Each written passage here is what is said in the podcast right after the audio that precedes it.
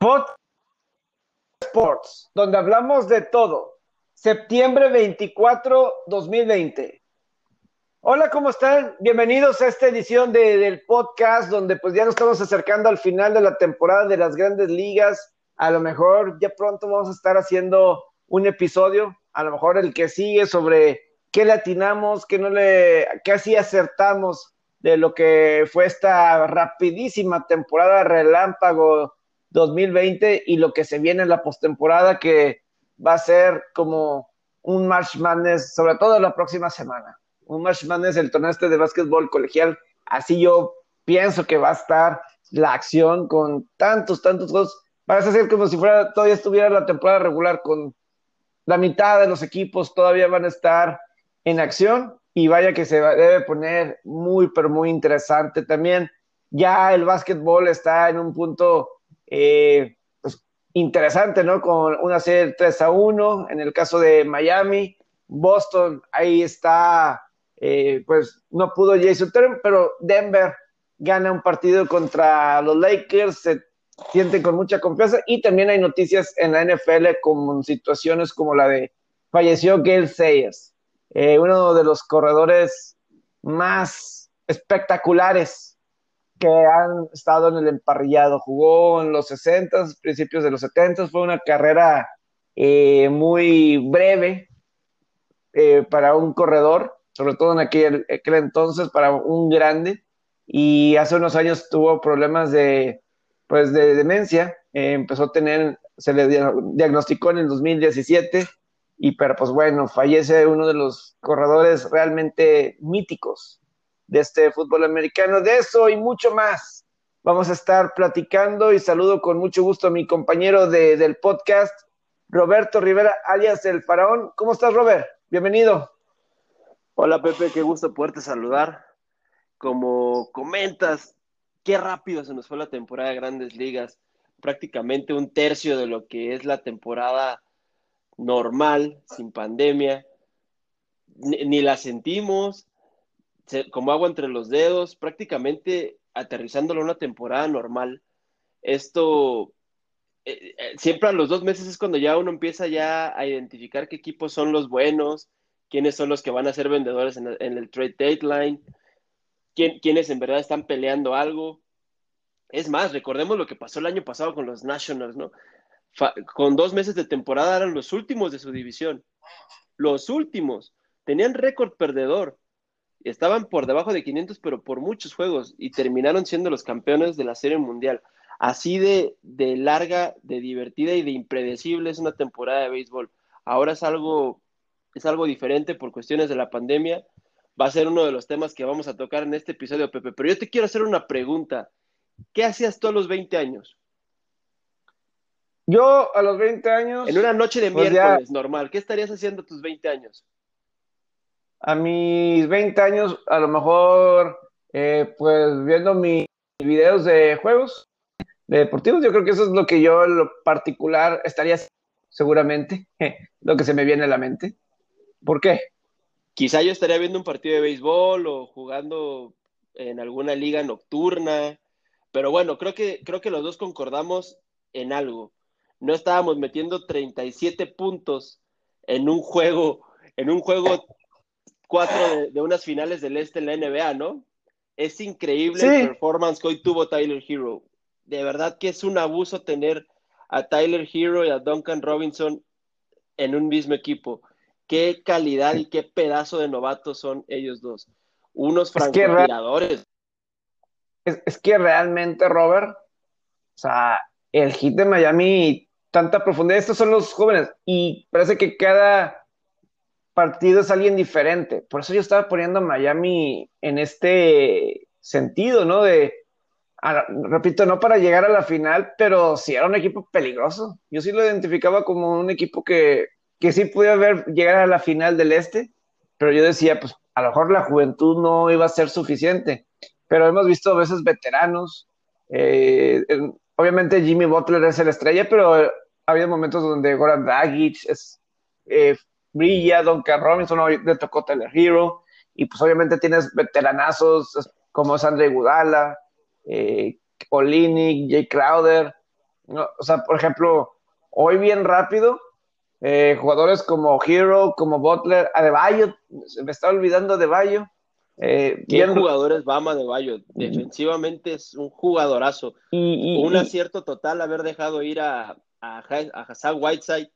No, no, tiene comparación con lo que te aporta Bama de Bayo ofensivamente. Y, inmediatamente los dos, los tres estuvieron en doble dígito, mientras que Jason Tatum, pues hasta la segunda, hasta la segunda mitad salió de, de la cochera porque estaba estacionado, no sé qué, qué, pasó que no, hasta la segunda mitad empezó a, a, destacar, pero obviamente el, el, hit está muy, muy cerca, muy, muy cerca, digo, hemos visto en esta postemporada ya dos regresos de 3 a 1, eh, nos ha tocado ver eso en esta postemporada, pero obviamente el hit de Miami. Yo, yo creo que Boston va a ganar el que sigue, pero yo, yo he dicho que Miami gana en seis. Yo creo que Boston debe ganar un juego más en esta serie. Eh, va a ser muy cerrado, porque no creo que Miami vaya a ser un triunfo sencillo de Boston. Miami, como el juego 4 contra Milwaukee, que se fueron a tiempo extra.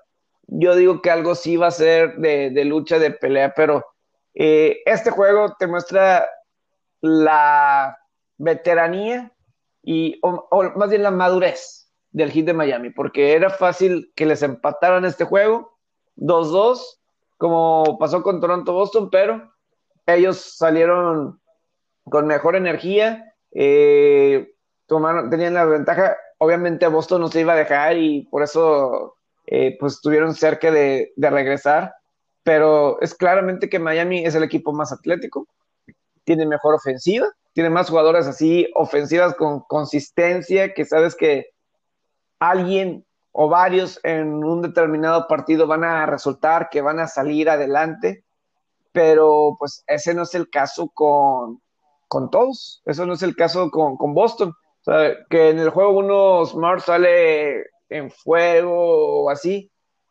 pero yo no, yo no siento que Boston tenga ese múltiple, esa múltiple cantidad de jugadores para que haga la diferencia cuando sí tienes más playmakers en Miami. Y esa es la diferencia. Esa es la diferencia.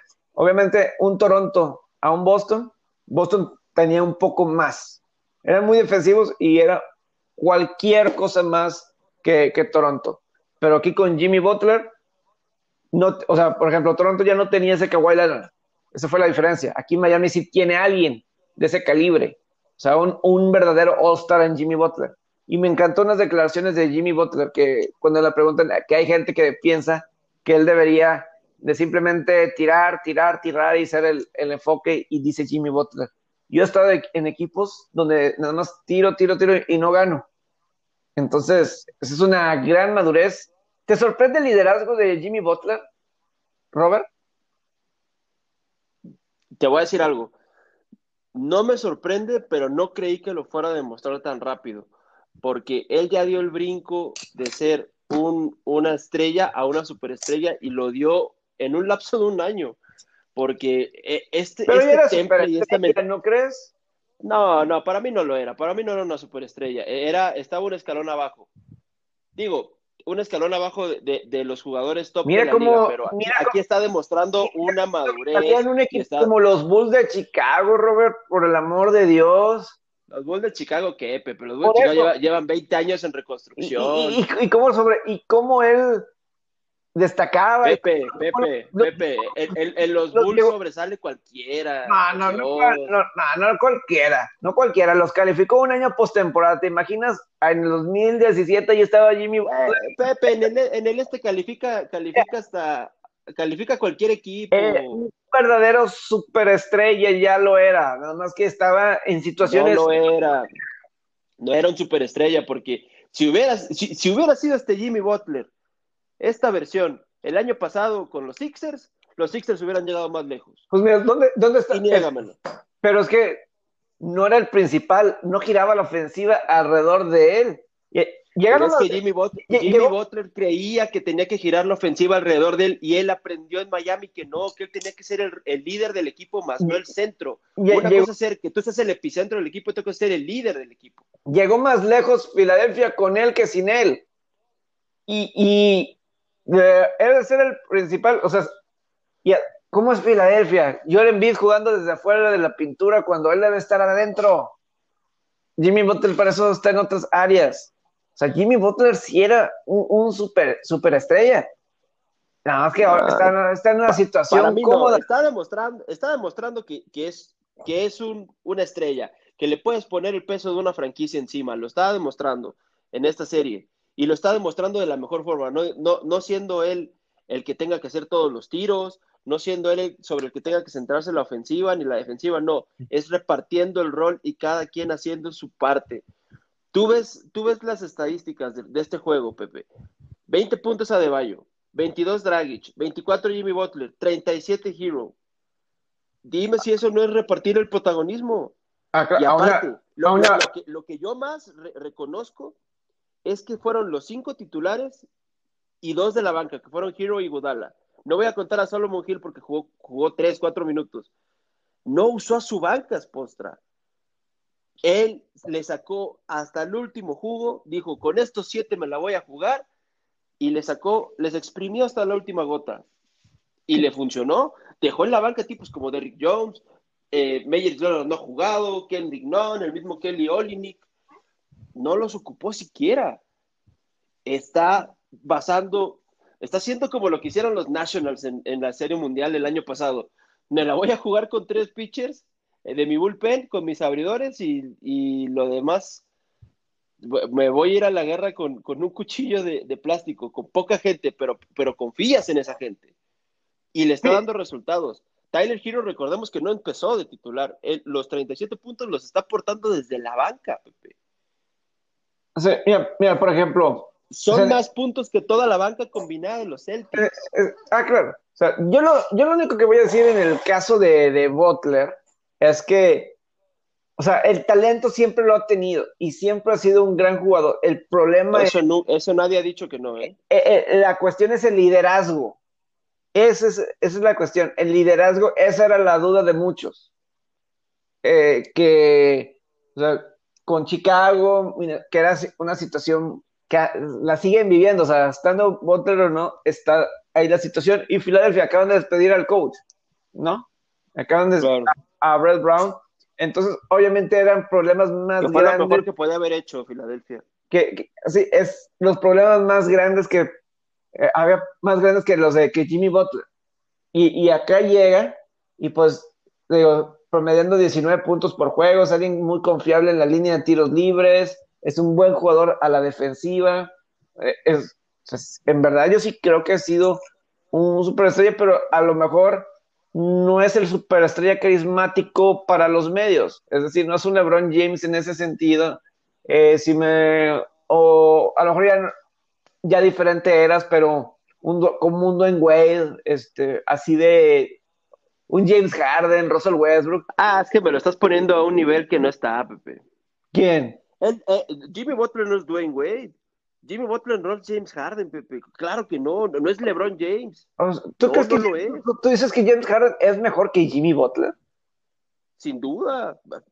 yo prefiero mil veces en mi equipo, yo pongo mil, en mi, yo prefiero mil veces en mi equipo a Jimmy Butler que a James Harden. James Harden no me va a jugar defensiva. En, cuestión, en cuestiones técnicas es mucho mejor James Harden que Jimmy Butler. De eso no hay duda.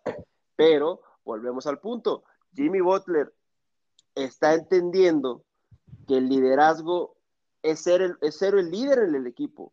Valga la redundancia. No, no, no el liderazgo que quiere tener, por ejemplo, James Harden. En eso está equivocado. Y hasta que no cambie esa mentalidad, James Harden no va a ganar un anillo. Eso es lo que él no ha identificado. Jimmy Butler lo identificó este año. Dijo, tengo un gran equipo a mi, a mi alrededor y lo voy a aprovechar al máximo. No tengo que ser yo el epicentro.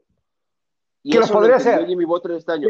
claro, pero, pero si lo fuera, y, de Miami se hubiera quedado fuera hace, hace un par de rondas. Y de cualquier manera es el epicentro, Jimmy Butler. O sea, de alguna forma. Sí, pero Tú, ves cómo está repartido la, ofensiva en el ah, equipo. Ah, claro. Cómo está repartida la, la, defensiva. Claro. Y tú, ves un box score en un juego de los Rockets y sí, James Harden tiene 40 puntos, pero PJ Tucker tiene 5, Eric Gordon tiene 12, y Robert Covington tiene 13. ¿Por qué? Porque el epicentro y todo lo quiere hacer James Harden. Y eso es lo que está mal.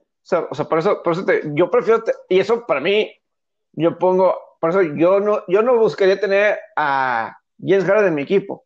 Jimmy Butler. es otro tema. Una cosa es que sea uno mejor que el otro y otra cosa es que uno sea más valioso que el otro. Jimmy Butler es más valioso que James Harden, pero James Harden es mejor que Jimmy Butler. Eso no, eso no es, yo creo que no, no, hay ni duda. Puede ser el mejor, puede ser mejor jugador ofensivo, James Harden.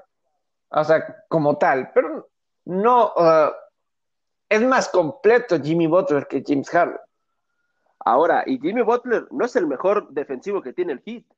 Ah, ah, pero, pero claro que no lo es, ¿eh? el mejor defensor que tiene el Heat se llama Bama de Bayo. Ah, ah, es un monstruo defensivamente pero, pero, en la posición con la que juega Butler, es de los mejores de la liga. En, la posición que juega. Hace cuatro veces. Sí, sí puede ser. All Defensive Team. Y obviamente cinco veces All Star y, y, todo eso. Entonces, eh, y además, es en momentos grandes, no se chica. Aparte, o sea. Yo, yo le doy la valía a, a Spolstra.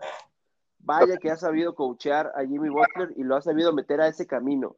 Ese equipo está enchufadísimo, Pepe, está enchufadísimo. Lo, lo ves, lo ves, es, es, es, como una máquina, es como una maquinita perfectamente engranada. No le falla nada, Pepe, está muy bien hecha. No, no, hubiera sido raro que hubieran barrido esta serie. Y como bien dices, Boston va a ganar un juego y, y que tiene que ser el siguiente, lo va, lo va a terminar ganando. Pero si quieren forzar a siete, Jason Tatum no se puede ir cero puntos en la primera mitad. Termina siendo 28 puntos, que es un gran aporte ofensivo. Pero es cuando aún ahí piensas, pues se fue, se fue, se fue este con 28 en una mitad. ¿Y por qué se fue en cero en la otra? Sí, eso no puede pasar. te quedas pensando y dices, ¿por qué pasó eso? ¿Qué, ¿Qué, fue lo que pasó? Ahora, sigue sin explotar Kemba Walker. Y si no explota Kemba Walker, va a ser también complicado. Ya tienen de regreso a Gordon Hayward, pero para mí él no es el, eh, no es el game changer que, podría ayudar a que, a que Celtic se force esta serie a más juegos. Yo creo que la clave está en que, en que es que ese equipo nadie agarra, eh, ese equipo nadie agarra el papel que agarra Jimmy Butler. Eh, está repartido en todos lados. Debería ser no, hay, no, hay, no, hay, uno que sea el que los junte y diga, a ver, vamos a echarle galleta y vamos a, remontar este juego. Debería ser Jason Tatum. Porque es el mejor. Debería ser, pero está, pero está muy chavo. Puede le, ser. Le falta, un poco de, le falta un poco de carácter. Puede, Jalen Brown le falta un más carácter. Sí, el que tendría que ser es Kemba Walker. Él, tendría que ser el que, el, que, el, pero el que fuera ese líder. El equipo tiene que ser Jason Tatum. Mamba mentality. Tiene que ser. Él admira mucho a, a Kobe, a Kobe Bryant. Debería de ser Jason Tatum. Obviamente, estoy de acuerdo que Kemba Walker debería ser más.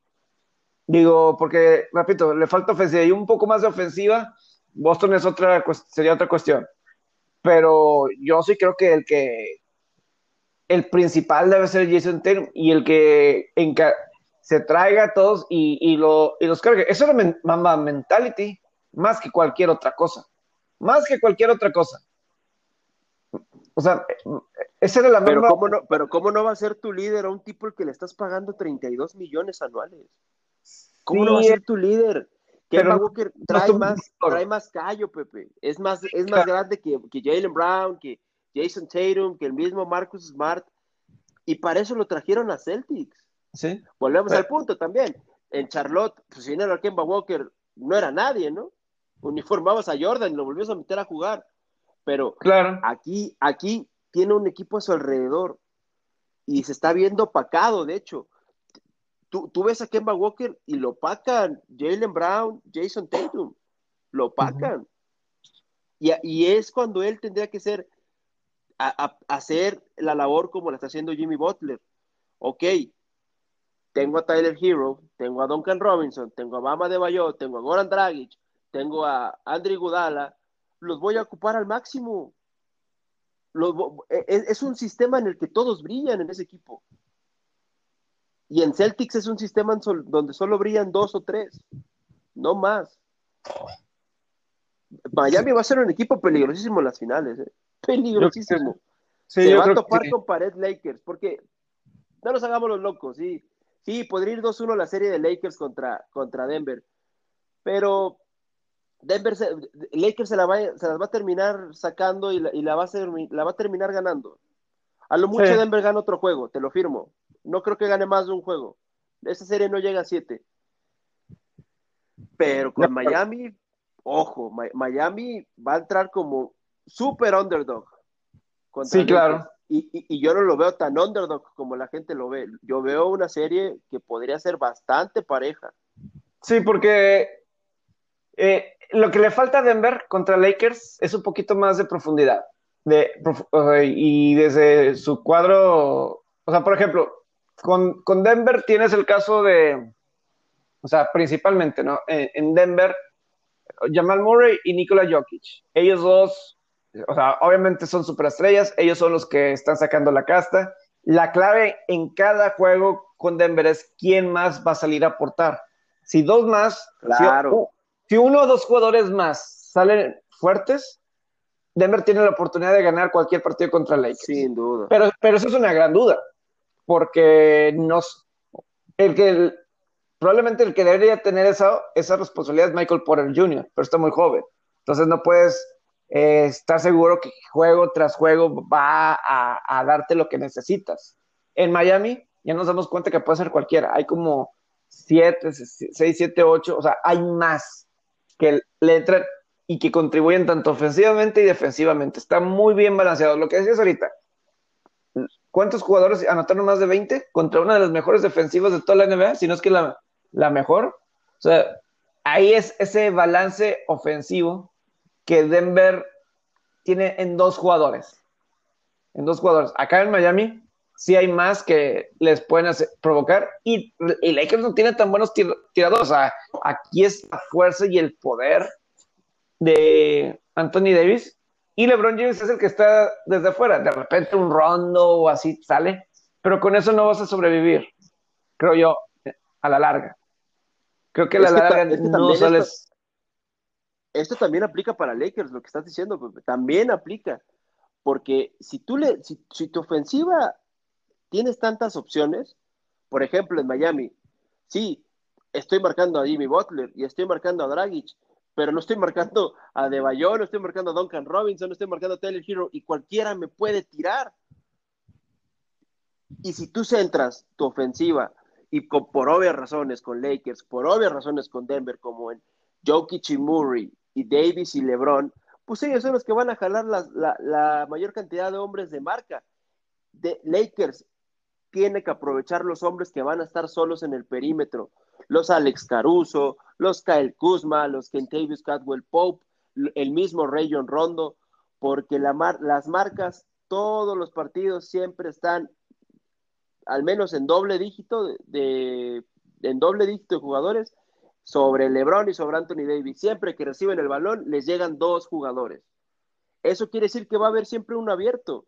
Y es por eso que el, juego de LeBron evolucionó en este año y se volvió un gran asistidor. Ya lo era, pero lideró la liga en asistencias por lo mismo, porque, porque él identificó, si yo jalo dos jugadores, siempre va a haber uno abierto y la mayoría de las asistencias que él pone son en tiros de tres.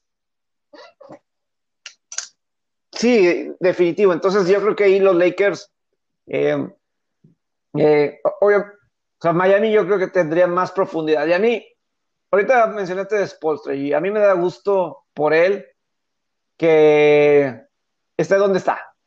Porque aquí va a recibir más mérito que con el Victory de Miami, de LeBron, Dwayne Wade y Chris Bosh. Y Ray Allen y, y otros más. Aquí realmente, o sea, da gusto que alguien se demuestre sin, o sea, sin el talento de verdad. Eso estaría bien padre. LeBron James contra Eric Spolstra. Obviamente. Y yo creo que Spolstra es mejor que Frank Vogel, creo yo, de como head coach. Sin duda, y tiene eh, una ventaja Miami sobre Lakers.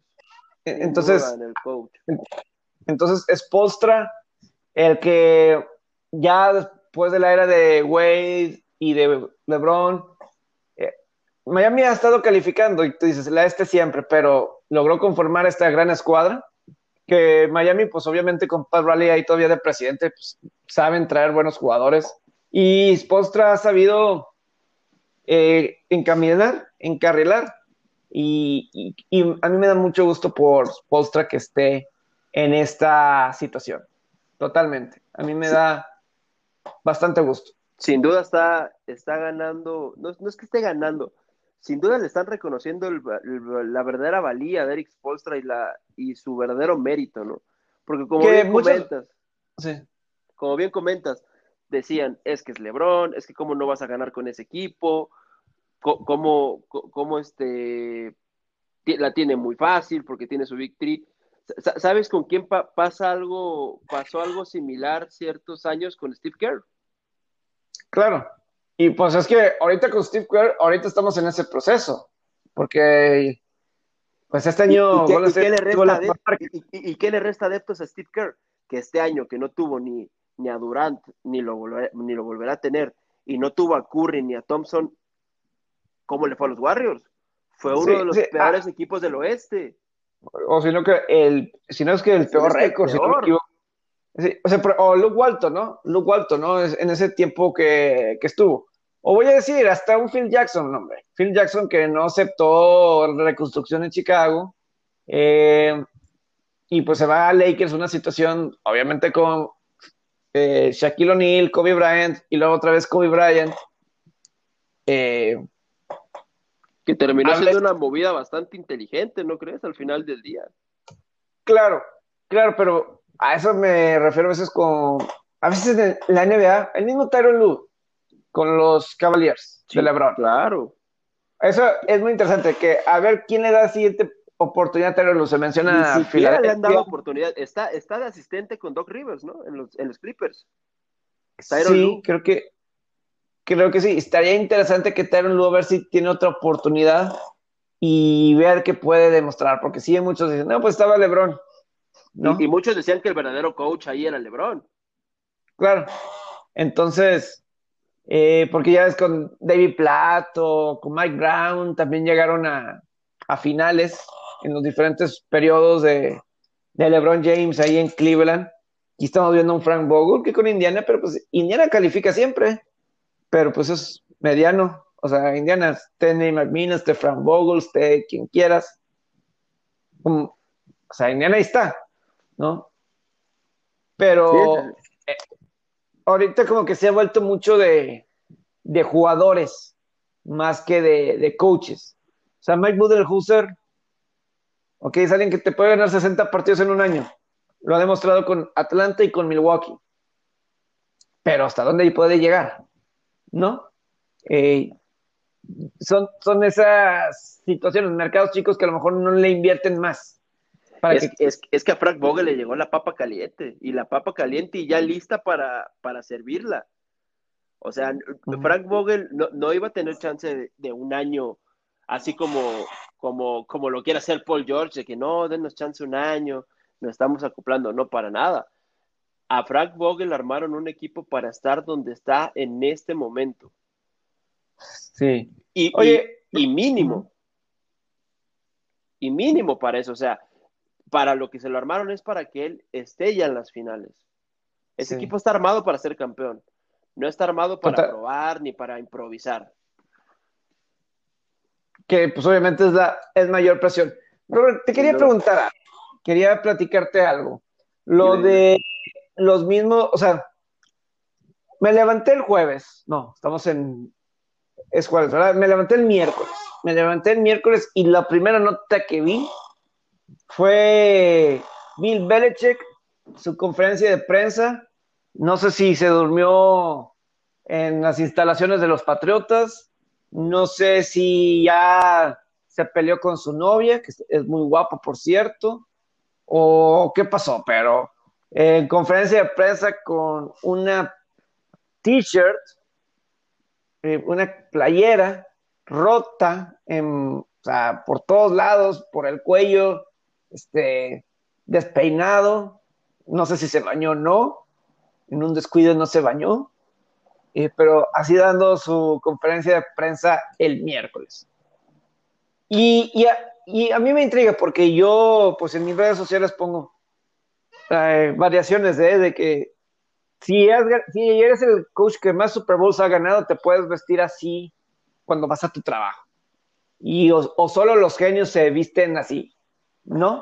Y por ejemplo, hay un amigo, Marco, que, como que es de marcas y así, dice, pero de cualquier manera, dice, yo difiero.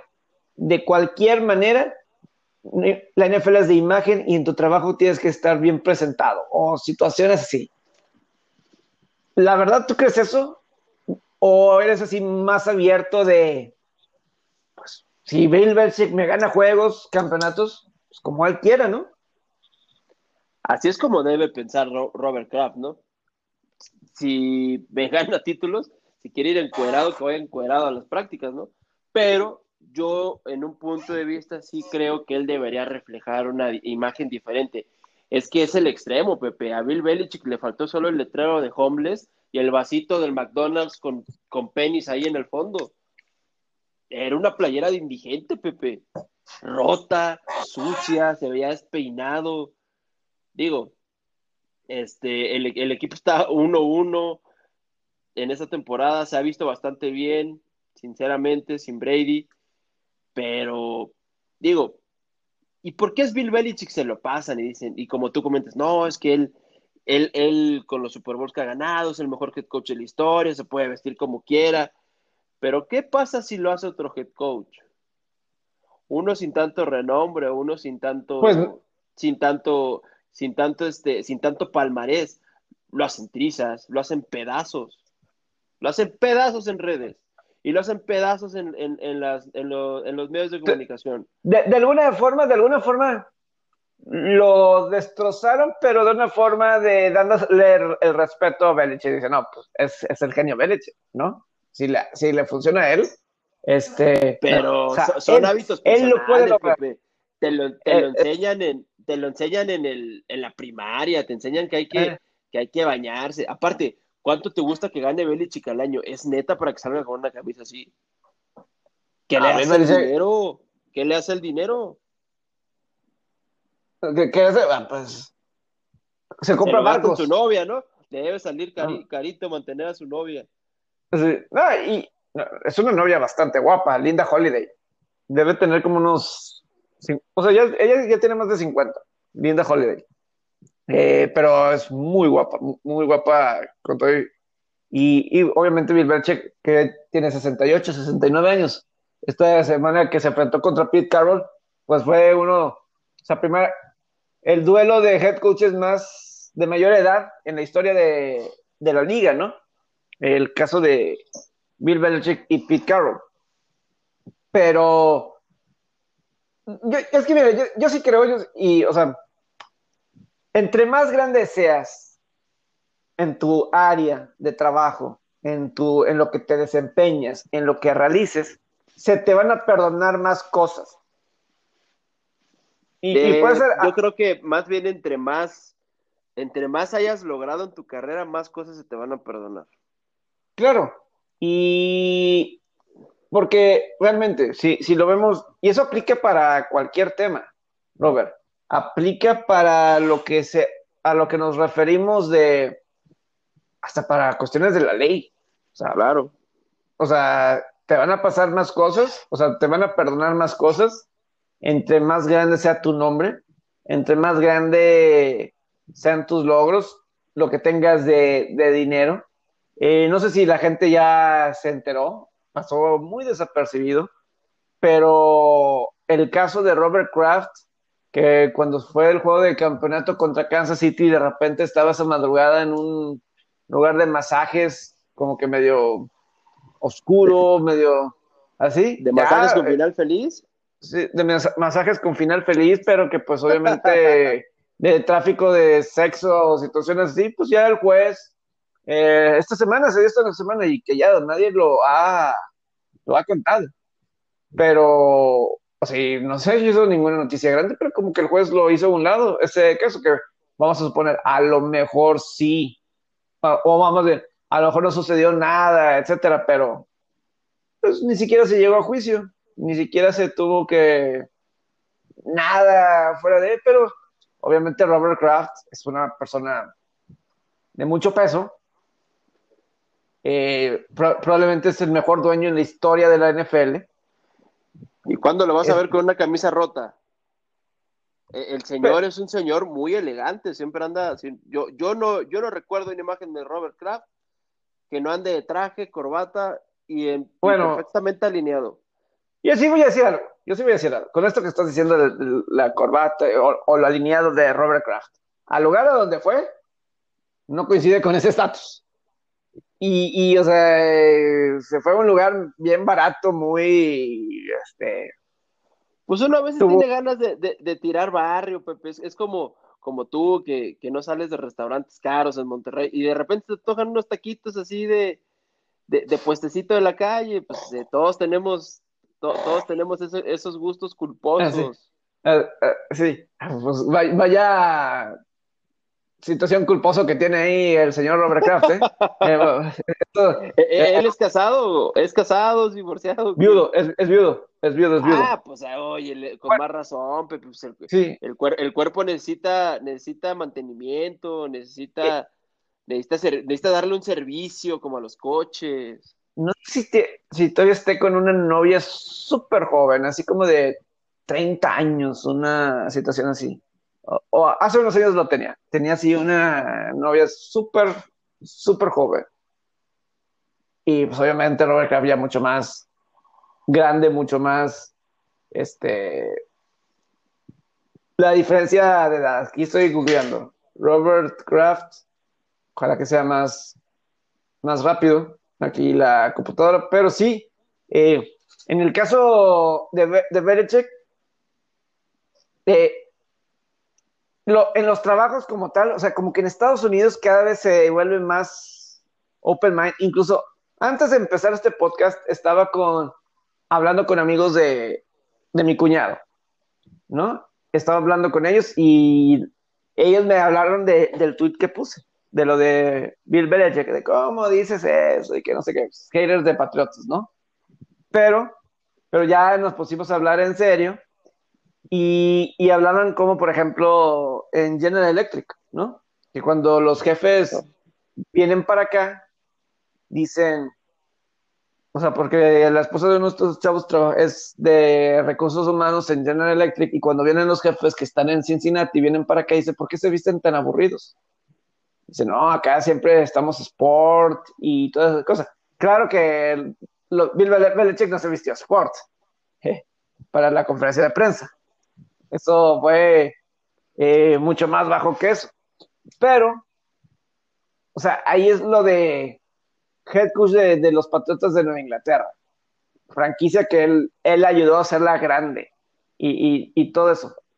Eh, por ejemplo, en Silicon Valley, Robert, ahí también, o sea, donde, ahí en Silicon Valley, que es en la bahía de California, ahí está Google, está Yahoo, está Netflix, están varias de estas empresas eh, digitales, monstruos digitales. YouTube creo que también está ya allá. Eh, sí, son un poco más de no tener que ir de traje, no tanto estar este, súper presentables.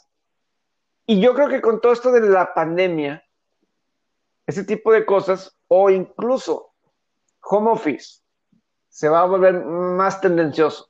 Aquí nos vamos a tardar mucho en comprenderlo aquí en México, pero el home office eh, eh, cada vez más en el mundo se va a volver eh, lo primero, oh, más recurrente. Es, es que, mira, en el tema hasta de Belichick, me, quedé un poco en silencio porque me puse Bill Belichick en Google y me puse a ver las fotos.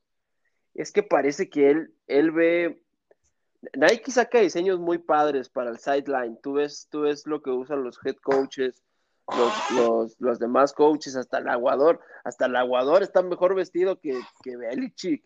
Es que parece que Belichick le da la playera más vieja, la sudadera más vieja, y que la recorta con unas tijeras de punta roma, esas de las que no cortan. Y, y eso es lo que se pone. Es que tú estás también dando una imagen de tu franquicia, Pepe.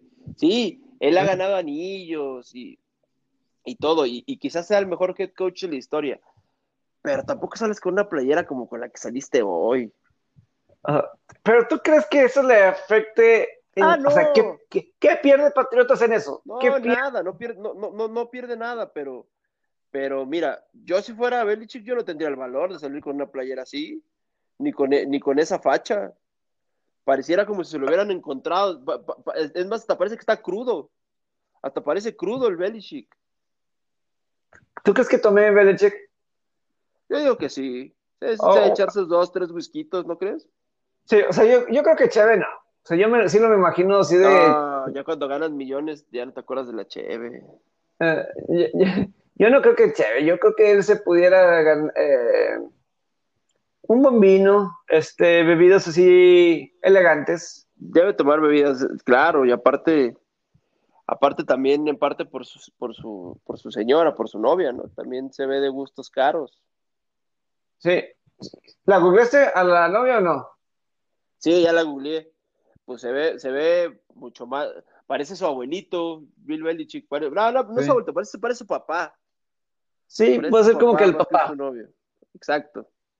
Es, y, y, la, y la novia sí es muy de redes sociales, o sea, se anda subiendo historias cuando están las situaciones de eh, las esposas de los patriotas, ella está ahí. Eh, es bastante, o sea, tú dices, ya, ya tengo esta chava. ¿Qué importa cómo me, cómo me he visto? Ya tengo esta chava. O sea, tengo la chava, tengo los campeonatos, eh, pues, pues, quizá, ahí estás dando en el clavo, quizá es que estás diciendo todo lo que tiene Bill Belichick y pues quizá por eso él, lo hace, ¿no? Ya, ya, ya dice, ¿cuántos logros he tenido en mi vida? Pues qué va que me ponga una playera rota. a lo mejor es su playera de la suerte, uno nunca sabe. Ah, ahora, Mark Zuckerberg. Mark Zuckerberg, por ejemplo. Pero ahorita que tocaste de Silicon Valley, e, e, ese es como el estilo, ¿eh? Más, bien, más bien, ya es raro ver a alguien, a, alguien pesado de Silicon Valley, de traje, impecable. Pues, por ejemplo, eh, eh, Steve Ballmer. Steve Ballmer está de camisa, pero siempre de, no, pero no de traje. Está con su camisa, con su, y con su camisa y con las camisas esas horribles que dan de los Clippers en, postemporada, con ese rojo chillante. Así, así tengo la imagen de, de Steve Ballmer, de Steve Ballmer, por ejemplo. El mismo Bill Gates, el Bill Gates no anda tampoco de traje. Nunca lo fue. No, Steve Jobs siempre andaba con sus camisetas de cuello de tortuga. Este, el, mismo CEO de Amazon tampoco anda de traje. O sea, ese es como el estilo, ¿no? De, esas, de esos, de esas mentes maestras, ¿no? De, creo, que el único que, rompe un poquito con eso es, es Elon Musk. Él sí, más o menos, sí, creo que es ese traje, ¿no? Este, el, el dueño de Tesla.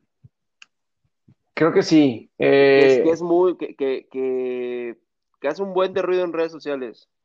Sí, sí, Elon Musk, sí, eh, Elon Musk, cofundador de PayPal, eh, multimillonario. Sí, multimillonario, Elon Musk. Y, y te, eso es mucho con los gringos. Creo que aquí en México, los empresarios sí son más de, de traje o sí. Por ejemplo, algo como de, alguna forma López Obrador, ya es que López Obrador empezaba con sus, eh, como si fuera camisas, como si estuviera todavía en Villahermosa, en esas... Eh, como guayaberas, ¿no? guayaberas, ándale, esa era la palabra, guayaberas. Pero pues ya lo ves en las mañaneras y ya tiene el traje puesto. No, pero pues porque ya, ya lo asesoraron y le dijeron, oye maestro, no, no, no estás vendiendo tamales, con todo respeto para los que venden tamales, eres el presidente de la República. Tienes que eh, volvemos al punto, tienes que tener una imagen. Tienes que tener una imagen. aquí, aquí te voy a hacer una pregunta, ah, Pepe. Tú si ah, fueras entrenador, digo, eh, en los head coaches de la NFL, todos tienen ropa indumentaria del equipo, ¿no? Sí. En el béisbol, los managers están uniformados. Es el único deporte donde los entrenadores traen el uniforme de jugador, el béisbol. Sí. En el básquetbol, todos están de traje. Prácticamente todos. En la, eh, burbuja eh, no han estado de traje. Porque el calor de Orlando debe ser. Sí, porque el calor en Orlando debe ser infernal. Pero pues estás adentro. creo, ¿no? O sea, o sea estás en la arena, o sea, no, estás. Sí, obviamente está aclimatada y todo. Entonces, pero por ejemplo, en el, en el soccer, en el soccer, en el soccer sí ves, sí ves algunos de pants, algunos de traje. Eh, tú, si fueras, tú si fueras entrenador, de fútbol, ¿estarías en la banca de traje o de pants? Ah, yo creo que de pants no. Yo creo que sí se pondría pantalón de vestir, eh, una t-shirt eh, y a lo mejor con el saco encima. O sea, yo creo que sí sería, como yo le, como yo le haría. Gorra trataría de no, porque luego se me cae el cabello. Yo creo que gorra no. O sea, tú, tú lo tendrías el estilo de Jürgen Klopp, que es el técnico de Liverpool. ¿Se ubicas a Jürgen Klopp? Me suena el nombre, no lo he visto cómo se viste en el juego. Si puedes, googlearlo, el DT de Liverpool, para que veas cómo se visten los. Ah, cómo no, Jürgen Klopp, los que. me, me, cae muy bien Jürgen Klopp, como no le tiene miedo a expresarse como es. Eh, el... Y el tipo también lo hace en su vestimenta. Pants, gorra, y se acabó. Y así ha dirigido finales de Champions, finales de Mundiales de Clubes, partidos de Premier League. Y te digo algo, yo, yo tendría también el estilo de Jurgen Klopp. ¿Por qué? Pues porque se ve muy cómodo. El, el, traje es incómodo para estarte, el traje para estarte moviendo, como se mueve un entrenador, es incomodísimo. Yo veo al piojo, al piojo Herrera de traje, y digo, pobre hombre, no se puede agachar porque se le va a reventar el pantalón. Ah, sí, pobre piojo, sí, sí, sí. sí. Pobre a, piojo. A, lo mejor, a, lo mejor, a Mohamed le queda mejor. Eh, estar un poco... No, bueno, pero Mohamed no usa pantalón. Mohamed usa legging. Mohamed usa leggings. Es, es increíble la, la, la, lo incómodo que debe estar Mohamed cuando oh, está. O sea, con... Pero, por ejemplo, el Tuca se ve muy cómodo. Pantalón de vestir sí. y playera. El Tuca se sí. ve cómodo. Y con la chamarra de Tigres cuando hace frío, la chamarra sí bastante. Y, y, y, se pone, y se pone hasta la gorrita cuando le da frío, pero porque le da frío en las orejas al Tuca. Sí. Siempre en, dic en, diciembre, en las finales de Tigres, la imagen es del Tuca sentado con los brazos cruzados muriéndose de frío, porque el frío, porque ya me ha tocado el frío en diciembre en Monterrey, arrecia duro, sí. y con la gorrita puesta. Pero, ¿Tuviste pero suerte? el señor se ve cómodo. Sí, ahora, ahora, que fue el año pasado, ¿Qué tuve te suerte porque tuve un gran clima, me tocó un gran Sí. clima. Tuviste, tuviste suerte porque no, eh, no todos los días hace frío, aunque sea en diciembre. A veces, a veces son como cuatro o cinco días y luego no. Pero yo te voy a contar una historia, eh, como yo soy de un poquito de, de, de mi vestimenta. Eh, La he mejorado, la he mejorado, porque a veces a mí sí me valía. A mí sí, sí, sí me valía. Yo te lo pongo así, cuando yo jugaba americano, de, o sea, en, en las infantiles, cuando terminaba de jugar, me dormía con todo y fundas. No me lo quitaba. Literal, o sea, con la, o sea, obviamente no con la, las sombreras, ¿no? Pero con las fundas así tal cual, eh, y todo sudado, así, la playera pues sí sudada y todo eso. Sí, así me iba, así me dormía. O sea, decía, pues, total, este, tierroso, obviamente, pues, eh, entrenamientos no, porque ya era mucho. Aunque de repente sí me daba flojero de que ya no puedo más. Eh, así me dormía, pero eh, en días de juego sí yo, así yo me iba a dormir. Ahora, te voy a contar de algo que pasó una vez, este, cuando fui a jugar a so softball en el TEC, en Intramuros del TEC. Eh, era un juego en domingo, domingo, y, pero antes yo tenía el programa de touchdown de tele, en domingo, pero después íbamos a este juego de, en el intramuros de, del TEC. Y pues obviamente tenía pantalón de vestir. Este, y después de ahí así jugué. Y yo y estaba de cacha. Yo siempre fui cuando era me gustaba estar de cacha. Este y bueno, pues así jugué con el pantalón de, de, vestir no era traje no iba de traje pero era pantalón de vestir y, y así me puse a, a jugar batear y todo, y, y, sobre todo en cuclillas para la cacha. Y yo, la peor posición para mí es cuclillas, en lo general.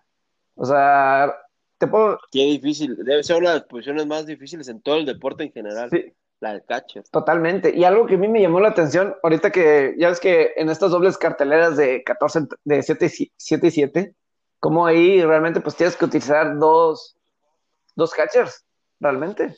Claro. Porque imagínate 14 entradas estar así. O sea. Hasta te das cuenta que, que, a nivel ofensivo, pues muchas veces el peor bateador de tu equipo es tu catcher. Sí. Pero porque tu catcher, su labor la complementan otras cosas, ¿no? Saber llevar a los pitchers, claro. tener un buen brazo, el mismo esfuerzo físico de estar en cuclillas tanto tiempo, ¿no? Digo, ahora con la, con la época, con esta época en el que, en el que ciertas posiciones en los deportes que tenían ventajas de no ser tan buenos en cierto aspecto, ahora ya no lo son. Eh, por ejemplo, lo que decía, lo que te estoy comentando del catcher, ¿no? Ahora ya vemos muy buenos bateadores de catchers. O sea, pero por ejemplo, excelentes bateadores. En su momento, digo, pues, obviamente Mike Piazza, pues muy bueno, eh, como bateador en su momento. Existían sus excepciones. Claro. El mismo Yadier Molina fue un pionero en su época. Sí, Yadier Molina. Y sigue siendo un gran catcher. Pero ¿qué pasa?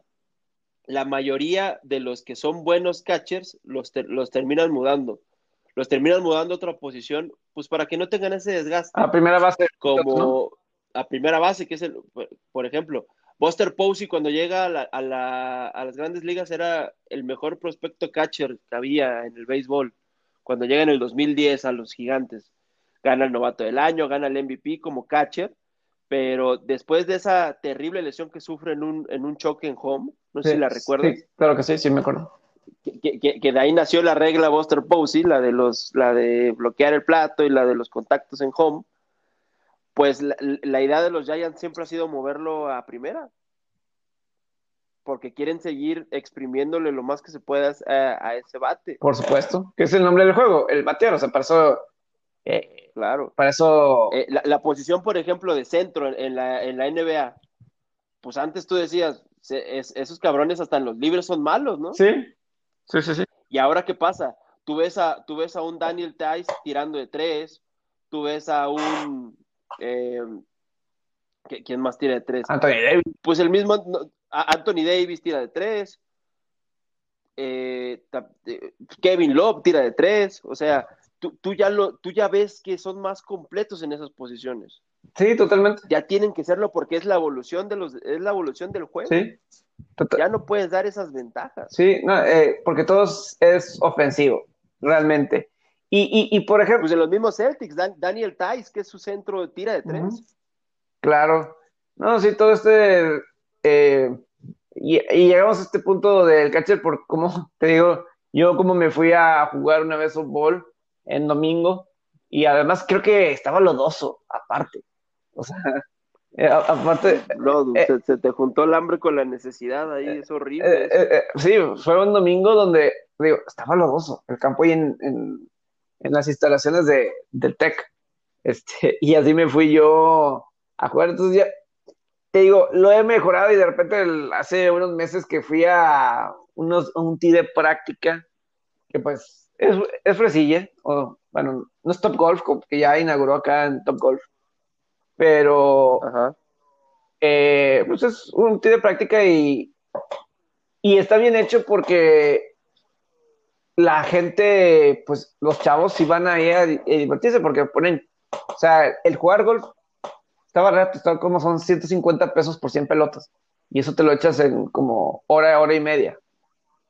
Pero no está tan caro. No está tan caro. Lo más caro son las bebidas y otra cosa, pero pues ahí es para los chavos. Ahí atraes a los chavos, ¿no? Este, pero un amigo de que yo, pues yo, este, eh, con t-shirts así más cómodas, este, no sé si me has visto, Robert, pero sí más, cómodas. Pero, sí, sí, sí, yo, también me he visto así. Pero más fit. Como me conoces, me, he visto así cómodo. Más, fit. Y se, o sea, ves cómo se visten, yo, yo, yo no veo que se visten diferente a mí, o, ¿no? o sea, a los chavos, este. Eh, y sí me quiero saber, o sea, ¿por qué me criticas este, mi forma de, de vestir, o sea, porque ese, ese que me enseñaste, ese que me enseñaste se viste igual, o sea, se viste igual que yo, yo no, o sea, yo así viéndolo, no, o sea, yo no le veo así, yo no lo veía, este, pero, o sea, sí, le, sí he, peinados y ese tipo de cosas, como que sí le he estado metiendo, más. Nunca ha sido lo mío, yo siempre digo, soy como liniero ofensivo, entonces, como que trabajo sucio, pero debo, eso sí se debe de mejorar un poco, sí se debe de mejorar, no estar con la playera toda rota que se va a ver por todo el internet. Sabiendo que eres Bill Belichick y lo que este, o sea, obviamente no soy Bill Belichick para poder lograr eso y que no pase absolutamente nada. O sea, Bill Belichick no va a perder su trabajo por eso. Y, Ah, claro que no. trabajar en el Pero, pero lo decimos porque es una cuestión de, de lo que eres, ¿no? lo van a multar. Yo podría salir con esa playera y, y, y nada más se reirían de mí y no, no pasaría nada, ¿no? Aquí el tema es porque lo hace Bill Belichick. Y a Bill Belichick a lo mejor se rieron. La gente se rió de él. Pero, pues él, Y, y, y Bill Belichick quizás está riendo con esa playera rota, sentado en su casa de, de, de millones de dólares, ¿no? hay, hay, hay una gran foto de Bill Belichick en, en una junta de dueños eh, y de coaches, él tomando como que un jugo de naranja. No sé si era un jugo de naranja. Sí, de- la, la- la vi, la vi en muchos memes, sobre todo en la, en la semana 1 que decían Bill Belichick 1-0, Tom Brady 0-1 y él echándose un juguito de Sí, naranja. e- ese, ese meme es- eso está bueno, o sea, es, es, es bastante. Pero fíjate cómo es la psicología, y a lo mejor, digo, ya tuvimos una psicóloga, a lo mejor sería interesante con este tema que estamos hablando, porque el coach de los Jets, Adam Gase, terrible, ya no debe estar en la NFL como head coach, eh, jamás, pero algo muy interesante que leí, no sé si fue este año o el pasado, pero alguien dijo, ah, creo que ya sé quién es. Ah, es un comediante, es un come- no era psicóloga, es un comediante. Curve ah, your excitement, your, enthusi- your enthusiasm. Este, ah, claro, Larry David, Larry David. Este va a ser la persona. Ok. Larry David, comediante, Adam Gaze. Él dice, Adam Gaze que siempre utiliza gorra. Y dice, el que utilices gorra quiere decir que a lo mejor tiene problemas de autoestima, de falta de seguridad. El que utilice gorra. Claro que los coaches de NFL siempre utilizan gorra. Yo creo que a mí no me gustaría. Ya, me, ya me raspaste a mí porque yo prácticamente cinco días de los siete de la semana ando de gorra. Yo, yo, antes, utili- yo antes utilizaba bastante gorra. Iba al cine y, y gorra y, me- y mi jersey de los Bengals, pero como que me queda muy flojo. Y como que. Y, y por algo, o sea. Por ejemplo, si vas a una playa, una situación así, o sea, tú ves las chavas que están en bikini o las que están en, en traje de baño completo, pues de alguna forma, entre más libre estés, en verdad, en, en es que también puedes hacer por llamar la atención, que también es otro tipo de inseguridad, ¿verdad? Claro. Es otro tipo de inseguridad. Claro, claro, sí, sin duda. Pero este que con toda la libertad, eh, eh, tener hasta los chavos, estar sin en la playa sin camisa, sin playera, aunque estés gordito, este es un es un sentido de Sí, que por lo regular los que están sin, sin playera son los que están fuertes, este, Sí. marcados, todo eso, ¿no? to- Y, y los gorditos andamos con playera, con playera, claro, eh, eh, de playa. pa- para no, no nos van nuestras miserias. Sí. No sé, por ejemplo, hace poco, a lo mejor el año pasado vi una película de, en Netflix de Dana Paola, de Dana Paola, de, Ok. y, y la amiga se enamoraba de un chavo gordito, que decía, ay, la amiga, pues, ¿qué le ves, no? Y, pero el- estaban en una playa y el chavo siempre estaba sin, sin camisa. O sea, Estaba así, normal, y, pues, y la, la, Dana Paola, la amiga, pues, pues, ¿qué le ves? a- Y la chava, y pues la chava súper enamorada y todo eso de, de ese chavo. Pero él, Pues quizá la seguridad, ¿no? Que tenía. sí, o sea, de alguna forma Bill Belichick está mostrando, demostrando seguridad. O sea, me viene valiendo lo que la gente... Oye, Pepe, ¿cómo no vas a tener seguridad y autoestima con, con todo, con, con teniendo tanto dinero en el banco, anillos de Super Bowl, eh, éxito, fama? ¿Cómo no vas a tener el autoestima alto? Claro, sí. Pues te digo, el, el tipo, el tipo podría salir encuerado a, a dar las, las este, conferencies de prensa y nadie, nadie haría, o sea, sería tema, pero nadie Sí. lo contradiría. Sí, o sea, yo sí, o sea, lo, lo único es que, o sea, sí se ve que ni siquiera se bañó. O sea, yo me imagino que fue entrenami- al entrenamiento y después del entrenamiento ni se bañó, a ver, tal, y se puso ahí. Y pues, eh, eh, sí, Ese, eh, ese Belichick, genio y figura hasta la sepultura. sí, sí, y, pero sí, esto de Adam Gates de, de la gorra, dice, siempre tiene eh, puesto gorra. Creo que está calvo, Adam Gates, en, en ese sentido, a lo mejor por eso. Pues también la inseguridad es por la falta de pelo, ¿no? Por la Puede ser, pero eso fue lo que Larry David, este comediante estadounidense, así le dijo a Adam Gates. Lo troleó por eso. Y, y, y pues yo, Y, pues bueno, tú sabes lo que yo, lo que pienso de Adam Gates, lo deberían de despedir. Hoy vi una imagen de Sam Darnold, el quarterback de los Jets, con un super pase contra San Francisco, un super pase, tipo Mahomes, saliendo rolado hacia su lado izquierdo, un super pase con un ángulo diferente eh, de su brazo y el balón donde tenía que ser para touchdown. Desafortunadamente tiene un mal coach, está en malas manos Sam y eso, eso no debe de suceder. Varias cosas, ya, ya pasamos la hora, Robert, entonces varias cosas que sí me gustaría antes de, cerrar. Una, eh, lo de los cargadores, una risa, yo no sé si qué tanto creer de toda esta situación, pero yo sí creo que los cargadores deben de ser castigados.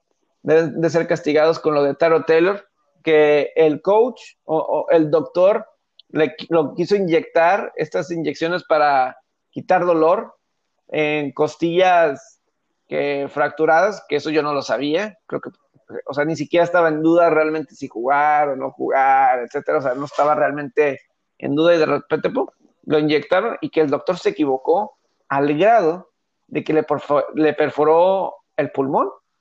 A Increíble. Y por eso entró Justin Herbert. ¿Puedes creer ese grado de, negligencia de, negligencia, de un doctor que obviamente le deben de pagar mucho, mucho dinero para ser el doctor de un equipo de NFL, para que cometa ese tipo de, error? Había gente que dice, pues, por ejemplo, si pierde el trabajo Taro Telo porque entró Herbert y jugó bien, que pues, incluso demandar, ¿no? Y, y gente ponía, este equipo se va a llamar Taro Taylor Chargers después de, si fuera yo, mi, su abogado, este, de ese tipo de, error. Pero, o sea, si, si, es cierto esa historia, obviamente, pero obviamente tenía una relación Taylor Taylor y lo manejaron muy callado. Muy callado. Y sí, y sí se debe de decir. Sí, porque está diciendo de, de pecho o así, o sea, sí lo debieron de haber comunicado. Y yo lo que digo, si fuera Belichick o Patriotas, ya me imagino la crítica que, que hubieran hecho, porque sí influye en las apuestas, sí influye en el inicio del partido. Kansas City no sabía que iba a jugar Justin Herbert. Yo creo que por eso también se, se tenía que salir noticia de qué pasó. Yo estoy seguro que Kansas City se tuvo que haber quejado. Estoy seguro. Y con los reportes ya salió, esto fue lo que sucedió sí, sí, tienes razón, porque pedían una explicación. Tú, trabajas el, partido. Sí. Porque. Lo trabajas de una forma. Y esto totalmente te cambia el, el, play, el, playbook, te lo cambia totalmente. Sí. Te, te lo cambia y, y. Porque está por reglamento. O sea, mínimo di. No te digo, o sea, no, te, no está obligado a un día, dos días antes pero mínimo di, oye, está en duda, a lo mejor juega, a lo mejor no. y ahí ya le metes en la cabeza que City, ah, me tengo que preparar para dos corebacks, uno u otro. No sabemos. Pero no a la mera hora, uh, sale el partido, ah, ya está entrando Justin Herbert. Entras con otra idea, otra filosofía, a ver, ¿cómo le vamos a atacar a Terror Terror? Me entras otro coreback.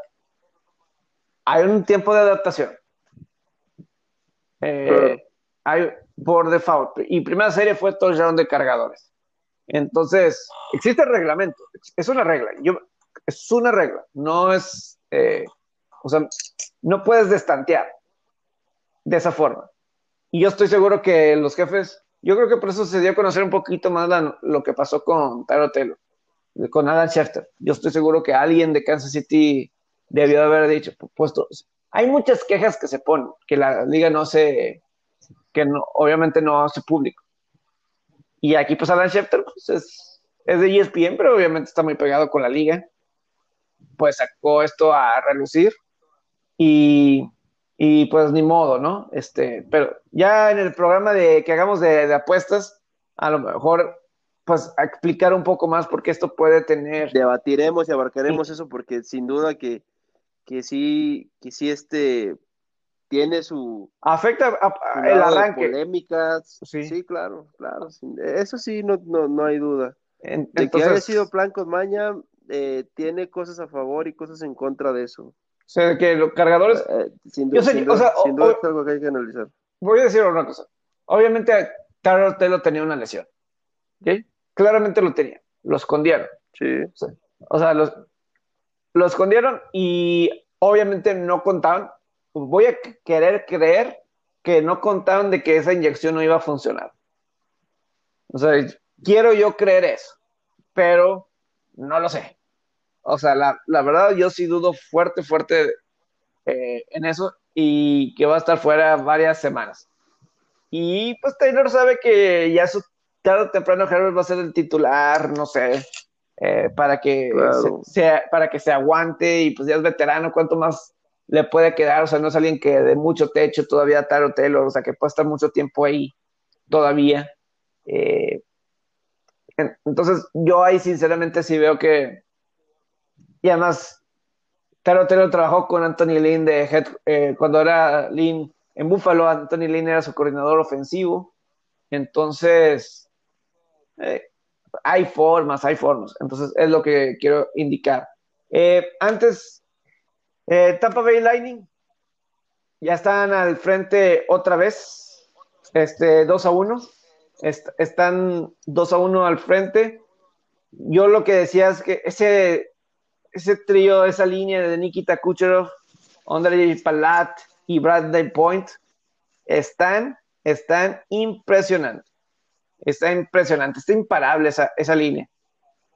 En los últimos dos juegos, victorias de Tampa, ocho goles de Tampa, seis de los ocho goles han venido por parte de esta, de esta línea. Yo hace cuánto no me, no me toca una línea tan fuerte a lo largo de- del playoff. Ya tiene más de 30 puntos en 22 juegos en esta postemporada Nikita Kucherov. Yo pudiera ver pases de Kucherov todo el tiempo. Y la verdad, ¿cómo le haces como defensa con esos tipos de pases? O sea, y luego portero, ¿no? De repente el, el puck y ya para cuando reacciona son alguien tan talentoso como Bradley Point termina en gol. Y además regresó para este juego Steven Stamkos, que también es un súper jugador, no había jugado desde febrero, que tiene sus lesiones, pero es un súper jugador. Y regresó y anotó gol. Entonces, y también tiene otros jugadores en otras líneas. Pero ahí eso para mí es, o sea, creo que Dallas puede ganar otro partido porque a lo mejor habrá otro momento donde no dé tanto esta línea. Pero si otra línea da de Tampa, olvídense, ya ganó Tampa la, la Copa Stanley. Si otra línea que tienen muchos jugadores así talentosos, ya, ya se acabó. Si no, creo que Dallas todavía tiene un 30% de posibilidad de, de ganar la serie. Pero con Kucherov y así, de cualquier manera, son amplios, amplios favoritos. En el 2015 estaban arriba 2 a 1 contra Chicago. Y Chicago regresó y ganó 4 a 2. Pero Dallas no es Chicago. No, está, no tienen un Pate Kane, no tienen a, Jonathan Tays. Sí, tienen a Jamie Benn y tienen a Tyler Say, pero yo sí creo que están en un con Duncan Keith. Eh, eh, ah, se me está yendo. Ah, se me está yendo Hoska, creo que es eh, este jugador. O sea, tenía muchas variantes ese equipo de Chicago del 2015. Patrick Sharp, Ben Seabrook. Un, equipazo. Dallas no es ese equipazo.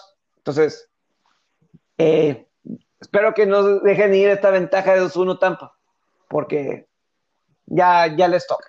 Ya les toca. Este es el año, este es el año del, del lighting. Así es. Y un saludo para Julián. No sé si lo escuche, Julián Ramírez, pero sé que está muy atento de sus Dallas Stars. De sus Dallas Stars.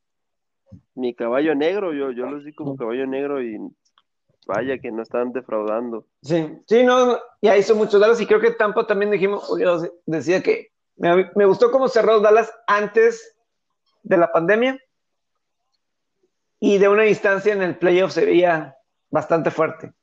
Y ahora sí, rápido, rápido, rápido. Algo que no dije de, de la vestimenta, me gustó en un evento de golf que Tiger Woods debutó en Missouri, su primer campo público de golf. Y en este evento uh -huh. veías a Rory McIlroy, Tiger Woods, Justin Thomas en, en shorts de vestido, cómodos, ¿no? No el pantalón de vestido, sino shorts.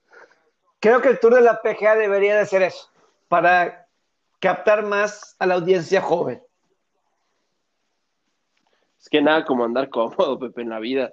Y como, y exacto, o sea, aparte captas un mercado, le, le, no es de que le quites seriedad, pero no lo haces ver tan serio y cerrado. Le das frescura a tu, a tu producto y es que el tema de la vestimenta da, da, da valga la redundancia, mucha tela de dónde cortar. Claro, claro, y eso sería interesante, pero sí cosas de, o sea, cuando fue el match de Tiger Woods, Phil Mickelson, eh, Peyton Manning y Tom Brady igual estaban en shorts. Bueno, creo que luego llovió y pues ajustaron, pero eh, o sea, son ese tipo de cosas que a lo mejor puede ayudar al golf para atraer a audiencia joven. Eh, se ven jóvenes, se ven frescos y, y, eso puede ayudar. Lo debería de considerar el tour para, creo que ya lo puede hacer en rondas de práctica, pero también en los torneos importantes. Creo que ayudaría. Realmente creo que ayudaría. Robert, ¿algo más? ¿Algo más? Nada, espero estés listo para la batalla de Florida, hoy, hoy en el arranque de la semana 3. Jacksonville, Miami, es cierto. Es, la batalla de Florida. Pinta para hacer un juego de bastantes puntos, ¿eh? Es la batalla de los corebacks de barba y así. Ahí. Entre Ryan Fitzpatrick y, y Minshew. Entre los dos hubo una discusión de quién tiene mejor. ¿Seguirá el Min, el Min Show? Él va a estar bien, yo creo que él va a estar ¿Tú bien. Crees que, ¿Tú crees que sea un jueves de Min Show?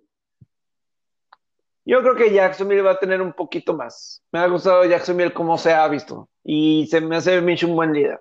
Juegan por él. Yo también lo, veo un poquito, lo veo arriba de Miami. Tendría que ganarle. No, tendría que tener problema para ganar. Digo, no, no, no que le gane por un blowout. Pero digo, al final del juego debería de ganarlo Jacksonville. Sería lo, lo, más normal. Sí, yo creo que sí. jugando mejor. la, la, la ofensiva la veo bastante bien. Sí, CJ Henderson, el esquinero, está jugando muy bien, de Florida, ahí con ellos. Tienen un corredor no seleccionado en el draft Jacksonville que también está jugando bien, ya con la salida de Fournette. Eh, pero bueno, son esas situaciones. Eh, Robert, eh, excelente semana. Todavía queda un programa más. Seguimos en contacto. Pepe, muchas gracias. Hora de cenar, ¿no? desayunar, comer, dependiendo de la hora que escuchen. Si están trabajando, pastel, si alguien cumpleaños. Hay muchos cumpleaños en estas fechas. Así es que. Siempre, siempre es hora buena para echar un bocadillo. Definitivamente. Gracias, Robert. Abrazo, Pepe. Saludos.